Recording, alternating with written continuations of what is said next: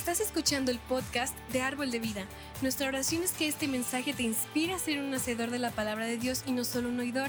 Así que abre tu corazón y prepárate para ser retado en tu fe y en tu caminar con Cristo.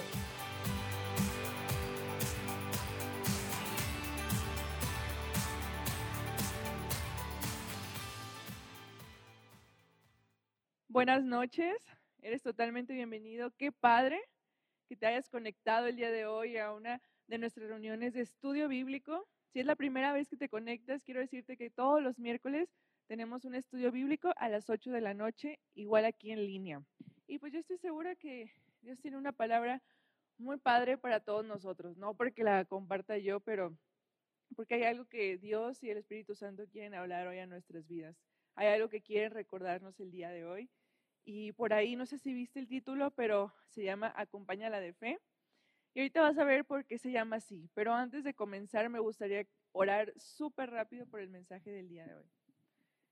Papá, gracias por el día de hoy. Gracias, Señor, porque eres siempre tan bueno, porque eres siempre fiel. Ponemos en tus manos, Señor, este estudio bíblico. Que tú seas, Señor, quien habla a través de mí.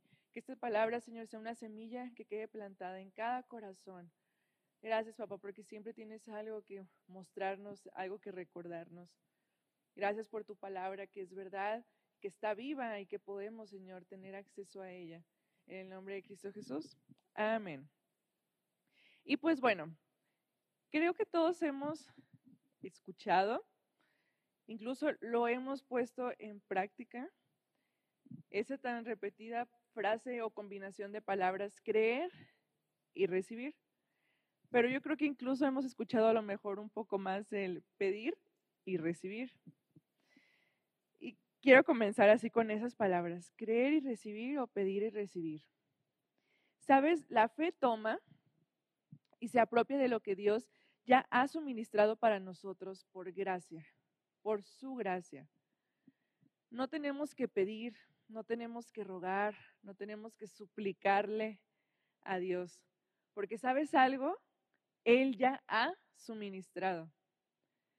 Todo se reduce a que nosotros creamos y recibamos. Pero tú dirás, oye Carla, pero hay versículos en la Biblia que hablan acerca de, de pedir, ¿no? O sea, ¿qué onda con esos versículos? Entonces, ¿por qué lo dicen de esa manera? Y te voy a poner un ejemplo. Primera de Juan 5 del 14 al 15 dice, esta es la confianza que tenemos en Él, que si pedimos alguna cosa conforme a su voluntad, Él nos oye. Y si sabemos que Él nos oye en cualquiera cosa que pidamos, sabemos que tenemos las peticiones que le hayamos hecho.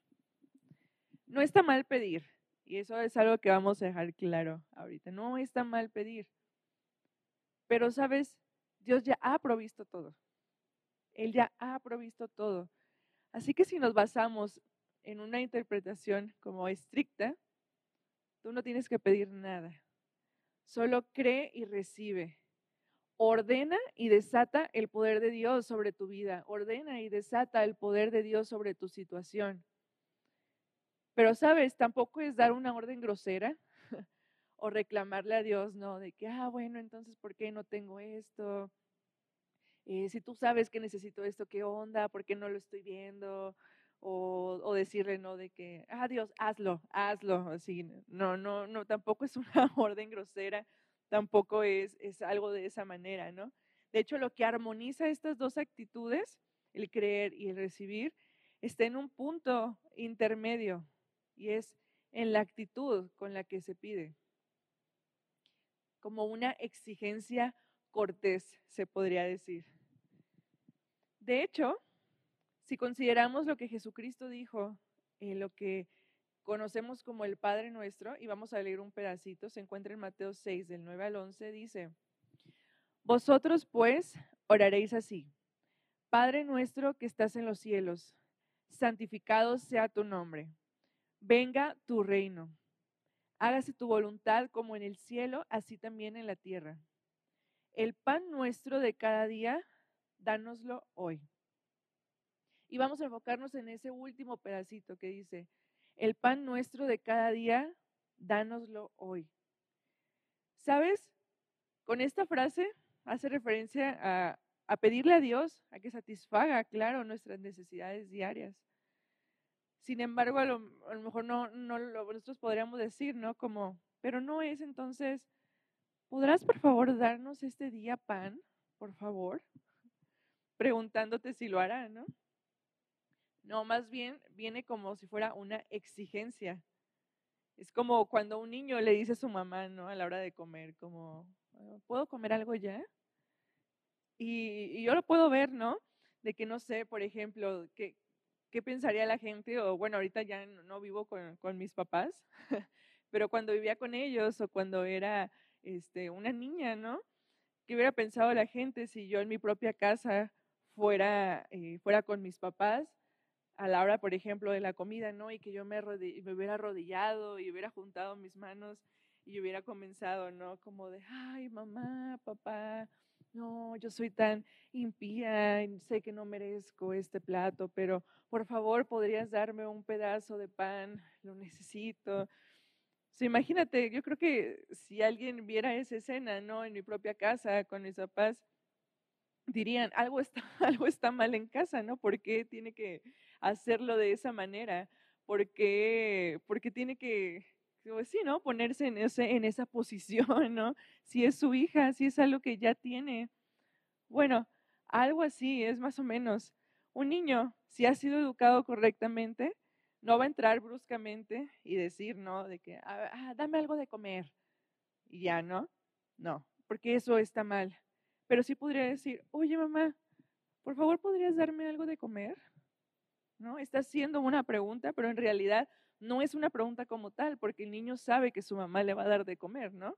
Es como te digo, o sea, volviendo a mi ejemplo, o sea, yo sé que si llego aún hasta la fecha y le pido de comer a, a, mis papás, lo van a hacer, ¿no? Es como una exigencia cortés, pero simplemente es hacerlo, o sea, simplemente es hacerlo de una manera considerada o de una manera amable. Y no estoy diciendo que, nunca reconozcamos nuestra necesidad o hagamos una petición, ¿no? Diciendo así como, Dios mío, necesito que me provees de esto, necesito esto, tú sabes que por lo que estoy pasando. Pero sin embargo, no es una petición implorante, no es una petición que tenga, que tenga perdón, signos de interrogación porque eh, estemos dudando, ¿no? Porque estemos dudando de que Dios lo va a hacer ni nada. Simplemente es una manera cortés para acercarnos a Dios y decirle, Padre, sé que tú ya has suministrado lo necesario para todas mis necesidades y estoy listo para recibirlo. ¿Puedo obtener ahora?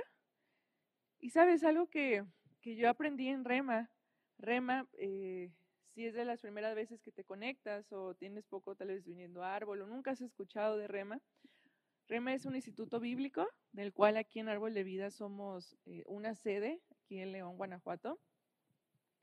Y la verdad es que, y ahorita ya comenzaron las clases y algo que le decíamos a los alumnos, ¿no? Es de que Rema te cambia la vida. Y digo, y muchas veces yo creo que todos dicen como, ay, todos dicen lo mismo, ¿no? Pero en verdad es que, que sí, te, te, ayuda a ver, a, a, a, a quitar vendas o a ver cosas que tú las tenías como verdades, pero que, que no lo son. Y algo que yo aprendí en Rema fue que, que como lo vimos al, inicio, ¿no? Todo ya te ha sido provisto, todo te ha sido suministrado. La sanidad ya la tienes, la sanidad ya te ha sido dada porque Jesús en el sacrificio que hizo en la cruz, ahí dice, Él murió por nuestras enfermedades, Él murió por nuestras dolencias, por nuestros pecados. Entonces tú ya eres sano, la sanidad ya ha sido provista. Él es el Padre de toda riqueza, todas sus necesidades son cubiertas, todo ha sido provisto. Pero sabes, aquí la clave es que lo creas y lo, y lo recibirás. No es como, eh, o sea, pedirlo, claro, ¿no? Te digo, si pasas por un momento difícil, es como, o sea, Padre, estoy pasando por esto, ¿no? Ayúdame. Pero más que nada, o algo que se nos enseñó es un, por ejemplo, ¿no? Poniendo el ejemplo eso de la sanidad. O sea, Dios, yo sé que estoy pasando por esto, pero sé que ya me has provisto de esa sanidad y yo la reclamo ahora. Esa sanidad es mía y la recibo en este momento porque ya la tengo. No es como un Dios, eh, pues si es tu voluntad, sáname. Porque la voluntad de Dios es sanarte. La sanidad te ha sido dada, pero la clave es creerla y lo recibiremos. Y hoy te pregunto, ¿eres mendigo o creyente? Tú dirás, mendigo, no mendigo. Y tú dirás, ¿cómo es esto, no? No está mal pedirle algo a Dios con una actitud de fe. Pero lanzar una petición al aire sin saber si Dios la va a contestar o no, pensando que tal vez tienes que hacer algo extra, caminar, ir de rodillas a algún lado, rogarle, suplicarle para que algo haga algo, es un concepto que se tiene religioso y que es absolutamente contrario a lo que las escrituras enseñan. Imagínate que en este momento yo me acerco a ti, o sea, que estuvieras aquí conmigo, ¿no? O ahorita aquí te lo lanzo por, por, por vía en línea, ¿no? ¿Qué tal si te digo, después de que terminemos este estudio, si te quedas todo el estudio conectado, te voy a dar ahorita mismo las llaves de mi camioneta. Cuando, bueno, cuando terminemos, cuando, si te quedas todo el estudio terminando, te doy las llaves de mi camioneta. Puedes usarla para ir a donde quieras, hacer lo que quieras, eh, te pago la gasolina, todo, ¿no? Si yo te hice esa promesa o si te hago esa promesa, entonces después de terminar, pues obviamente el estudio, y te quedaste todo el tiempo, me vas a escribir y me vas a decir, ¿me puedes dar las llaves de tu camioneta?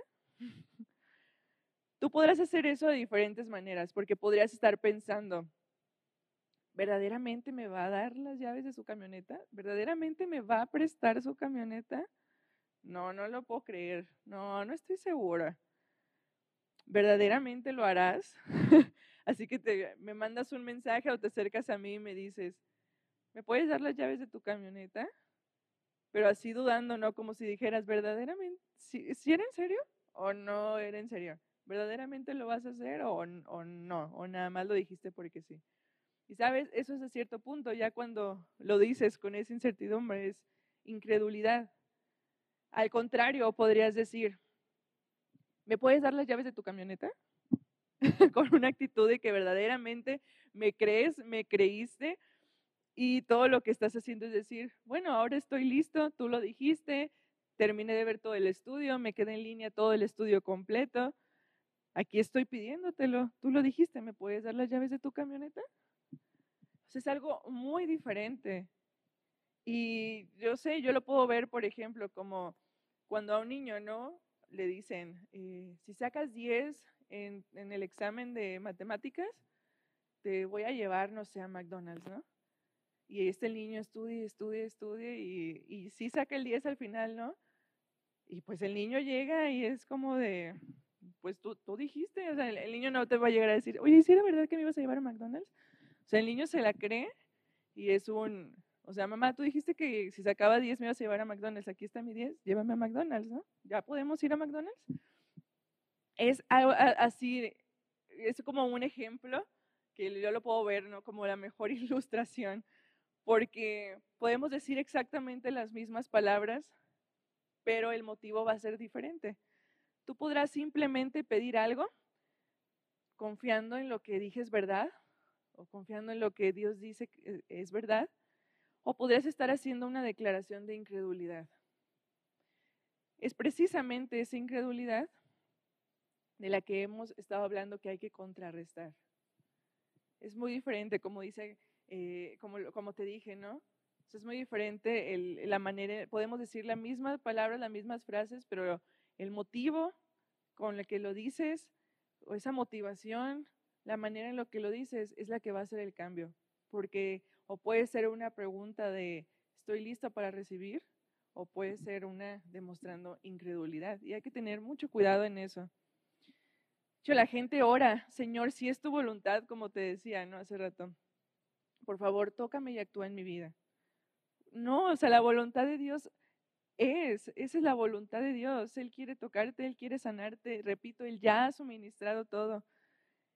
Entonces, en vez de acercarnos al Señor como mendigos, necesitamos ser creyentes que confiamos en sus promesas y que con seguridad y gratitud aprovechamos lo que Él ya ha suministrado para nosotros. Esa es una verdad poderosa. Esa es una verdad que me encantaría que el día de hoy te la grabaras. Te digo, yo cuando, yo cuando aprendí esto, cuando supe esto, cuando esta verdad fue como destapada en mi vida, en verdad que ves cambios, en verdad hay algo diferente, la forma en la que comienzas a orar, de cuando pasas ¿no? por cualquier situación es diferente, los resultados que ves son diferentes. Entonces yo hoy te animo a que te quedes con esta verdad, que te quedes con esta verdad de que Él ya ha suministrado todo. Así que hay que quedarnos con eso. Y como te digo, debemos de tener mucho cuidado. ¿Por qué?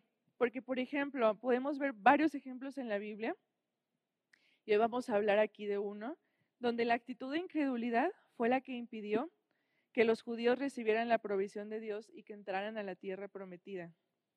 Y lo podemos ver en Hebreos 3:19 dice, y vemos que no pudieron entrar a causa de incredulidad, ¿no? Si leemos antes el libro de Hebreos vamos a poder ir viendo como toda la historia. Pero llegamos a este punto donde dice en ese versículo, ¿no? Que no pudieron entrar a causa de incredulidad. Y lo dice bien clarito, a causa de incredulidad. Así que repito, cualquiera que crea que la voluntad de Dios se llevará a cabo automáticamente, tiene que desconectar su mente para leer la Biblia de nuevo. No era la voluntad de Dios que los hijos de Israel se pasaran 40 años en el desierto, después de que salieron de la tierra de Egipto. O sea, ¿cuándo va a querer Dios eso, ¿no? No era su voluntad de que pasaran todos esos años ahí. Pero esto sucedió por su incredulidad. La voluntad de Dios no se realizó porque ellos no cooperaron con fe. Y de hecho, eh, algo que hemos visto es que la obediencia trae bendición. Pero esa obediencia acompaña a la de fe también, así como el título del día de hoy. Acompaña a la de fe. Ellos no entraron a la tierra prometida. La generación que salió de Egipto murió en el desierto por su incredulidad. Nunca vio que la voluntad de Dios para ellos se manifestara. Y vamos a leer lo que dice Hebreos 4:1. Mientras sigue en pie la promesa de descansar con Dios, debemos tener cuidado. Sería una lástima que alguno de ustedes no pudiera recibir de Dios ese descanso. Y sabes, este versículo es inútil para aquellos que dicen que Dios hace todo soberanamente y que nada sucede sino lo que es su voluntad. De hecho, Hebreos 4.1, lo que acabamos de leer, está diciendo que necesitas tener cuidado y ser consciente. Tienes que ser diligente porque podrás perderte de la voluntad de Dios para ti. Y como dirá nuestro pastor Jeff Ameno, ouch.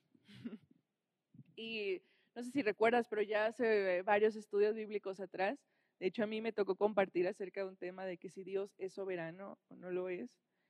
Y sí, Dios es soberano y hablamos acerca de, su soberanía. Pero de hecho, si podemos así como hacer un poquito de, memoria, también hablamos de que, claro, ¿no? la voluntad de Dios se cumple, pero también nosotros hacemos una parte. Nosotros también somos partícipes, partícipes perdón. Nosotros también está la parte en la que tenemos que obedecer si Él nos ha pedido hacer algo, si tenemos que hacer algo. Y sabes, este versículo que estábamos leyendo, este, aunque hoy en día esta doctrina de que Dios es responsable de todo y que controla todo, predomina eh, en, en varias iglesias, este versículo está diciendo justamente lo opuesto. Dice que tienes que temer, que tener cuidado, que tienes que ser consciente, que tienes que ser diligente, porque sería una lástima que te perdieras de algo que Dios ya ha provisto para ti. Y me llamó mucho la atención cómo lo dice, sería una lástima. De hecho, esta es una versión eh, diferente, pero dice, sería una lástima. Y, y sabe, yo creo que esto nos pasa a muchos cristianos, de que por muchas veces, por no conocer o tal vez por no tener una doctrina eh, correcta, podemos llegar a perdernos de las promesas y bendiciones que Dios ya ha provisto, que Dios ha escrito, que Dios nos ha dado y qué lástima, como lo dice este versículo, sería perdernos de todo eso. Qué lástima sería perdernos de algo que Dios ya ha provisto y que tal vez no, no lo sabemos o no lo hemos leído. Pero, ¿sabes? Ahora yo quiero decirte que tú y yo conocemos la verdad y podemos disfrutar y descansar en ella y tener fe en que todo se cumplirá, en que todo lo que Dios ha escrito en su palabra ya está hecho en que todo lo que Él ha prometido así lo va a hacer. Tú y yo tenemos esa dicha el día de hoy de saber y de estar seguros de que todo lo que Él ya ha prometido lo ha hecho y lo seguirá haciendo. Así que sería una lástima que nos perdiéramos ya lo que Dios ya ha provisto para nosotros, cuando ya lo ha provisto, cuando ya es algo nuestro. Así que algo muy importante aquí también es que no endurezcamos nuestro corazón.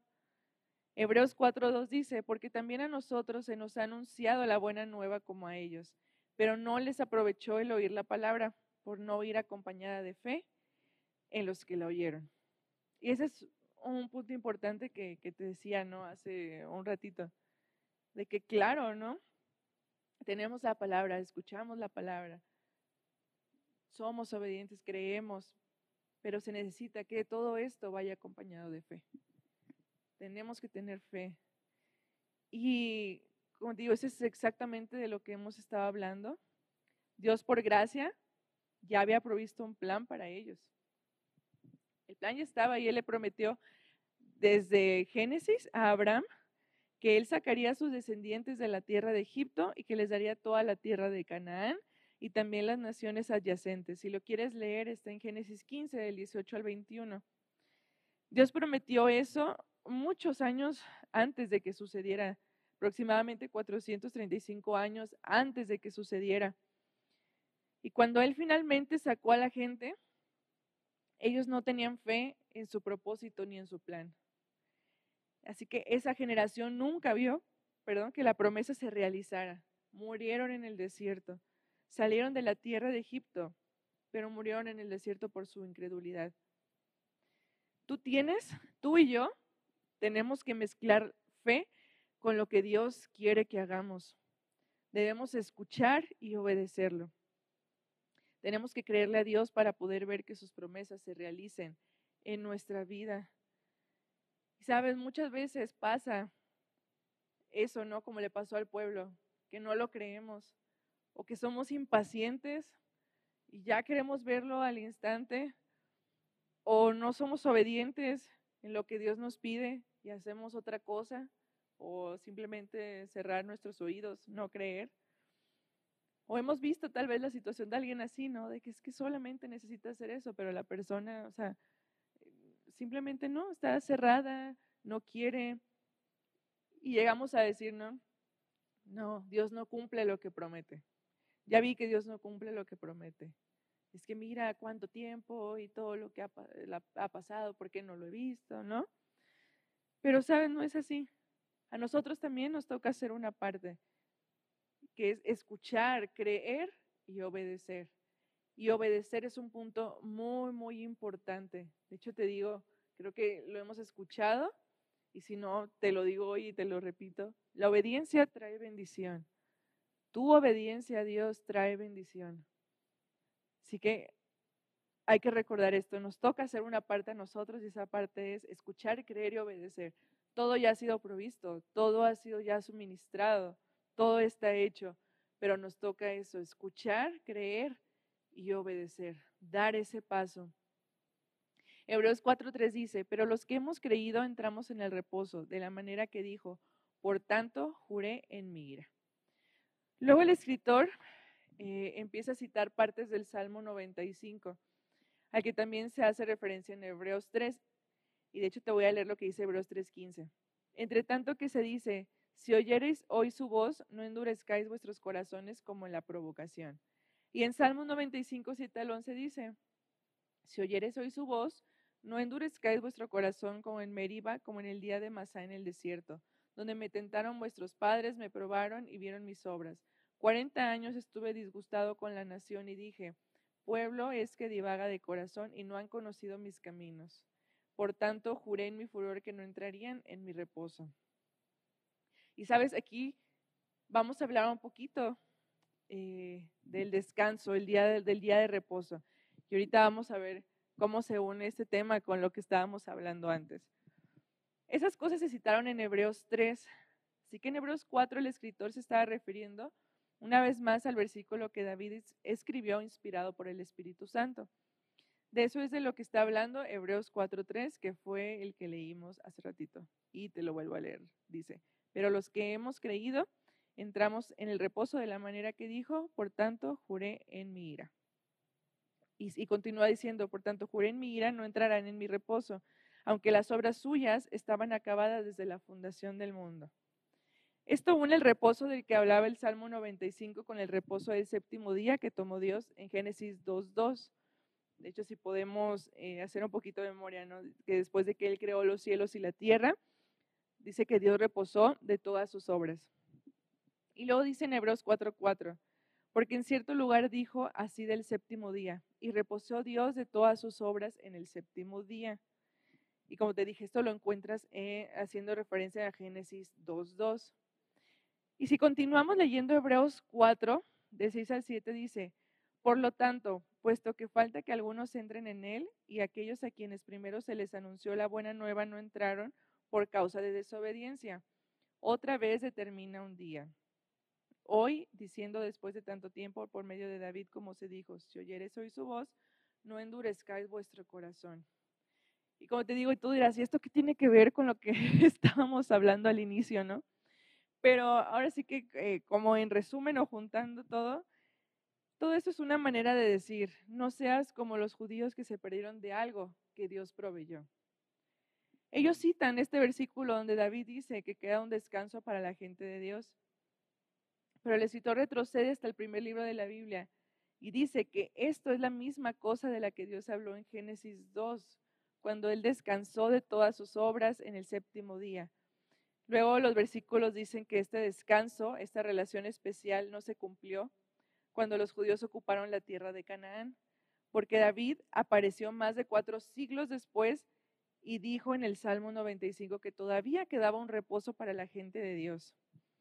Y sabes, el punto que este pasaje está estableciendo es que este, este reposo espiritual no se cumplió cuando los judíos ocuparon la tierra prometida, porque más de 400 años después, David dijo que todavía quedaba un reposo para la gente de Dios. Entonces aquí podemos ver ¿no? que otra vez, por algo de desobediencia, eh, se perdieron de algo de lo que Dios había provisto, que en este caso fue descanso. Y en Hebreos 4.8 dice, porque si Josué les hubiera dado el reposo, no hablaría después de otro día.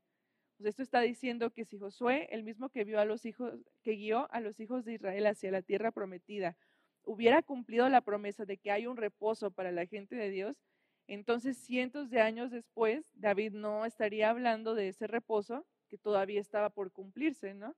Se supone que ya lo habrían tenido. Entonces este pasaje revela que el reposo que estos versos estaban prometiendo no se cumplió cuando los judíos ocuparon la tierra de Canaán, no se ocupó cuando ellos pues tenían que hacerlo, cuando ellos eh, eh, simplemente era algo que obedecer. Está diciendo que queda un reposo reservado para la gente de Dios y que eso se refiere a nosotros hoy en día como creyentes del Nuevo Testamento. Pero eso es algo que me llamó mucho la atención, ¿no? Que dice, no sean como ellos que, perdieron, se perdieron de algo que Dios proveyó. Y me regreso a lo que estábamos hablando hace ratito, ¿no? O sea, sería una lástima perdernos de algo, de lo que Dios ya ha provisto. Es como, no sé si has escuchado la historia, eh, que creo que de repente la, dan, por ejemplo, en varias cosas, de, de, un señor, un vagabundo en la calle, que, que tiene un buen de dinero, ¿no? En sus pantalones y, y tiene un chorro, pues sí, no, muchísimo dinero. Y pues que la gente así como, no, no sé cómo va bien la historia, pero te la voy a decir a mis palabras. Tiene muchísimo dinero y pues la gente no le pregunta que está comiendo de la basura, ¿no? Y le dice que por qué está haciendo eso, no pudiendo comprar pues más comida o una casa, ¿no? Con todo lo que tiene. Pero pues el Señor no, no sabe lo que tiene en sus pantalones, ¿no? Entonces, eso, imagínate, ¿no? Qué lástima esa persona estaba perdiéndose de algo que pues, ya tenía provisto, tenía el dinero necesario para comprar una casa tal vez o comida para el día, pero por no conocer de eso se lo, se lo perdió, ¿no? Y a pesar de que esa persona tal vez le decía no hazlo, y si no fue obediente, se lo seguía perdiendo. Así que yo quiero decirte eso. Y te quiero recordar, la fe toma y se apropia de lo que Dios ya ha suministrado para nosotros por gracia. Pero cuando hay una actitud de incredulidad o cuando dudamos, eso impide también que, se cumpla la provisión, como los judíos, ¿no? Eso impidió que los judíos recibieran la provisión de Dios y que entraran a la tierra prometida. Y hoy quiero que tú y yo nos quedemos con eso, de que es una verdad, de que ya todo ha sido provisto, de que ya todo ha sido suministrado, de que lo que Dios ha escrito en su palabra, de que lo que está escrito en su palabra es verdad. Y si la Biblia lo dice es porque es verdad. Y te repito, solo hay que escuchar, conocer, creer y obedecer. Toma lo que ya es tuyo. Pídeselo a Dios, pero no en una actitud de, sí me lo vas a dar. No, Dios, yo sé que me has dado mi sanidad y la recibo. Yo sé que tú ya has suplido todas mis necesidades y yo lo recibo. Yo sé que este problema por el que estoy pasando, eh, tú me vas tú ya me estás sacando de eso, lo recibo. Toma lo que es tuyo, pero sabes, acompáñalo de fe. Siempre acompáñalo de fe. Escucha, cree y obedece. Recuerda, nos toca hacer una parte, nos toca dar ese paso, nos toca obedecer. Y pues bueno, esto es todo. Espero que, te hayas quedado todo el estudio. Y para mí ha sido un honor estar contigo el día de hoy. No te pierdas nuestras próximas reuniones en línea y pues también nuestras reuniones ya presenciales y en línea el domingo. Nos encantaría verte aquí de manera presencial. Nuestros servicios son a las 10 a.m. y 12 y media de la tarde. Invita a alguien, y pues bueno, te esperamos en casa. Árbol es tu casa y nos estamos viendo. Que tengas una excelente noche. Nos vemos pronto. Esperamos que hayas disfrutado de esta palabra. Puedes encontrar más mensajes e información sobre nuestra iglesia en www.arboldevidaleon.com. Queremos invitarte a que nos visites en Boulevard San Juan Bosco 3026, Colonia Cañada del Refugio, o vernos en nuestra página de Facebook Iglesia Árbol de Vida. Una vez más, gracias por escucharnos.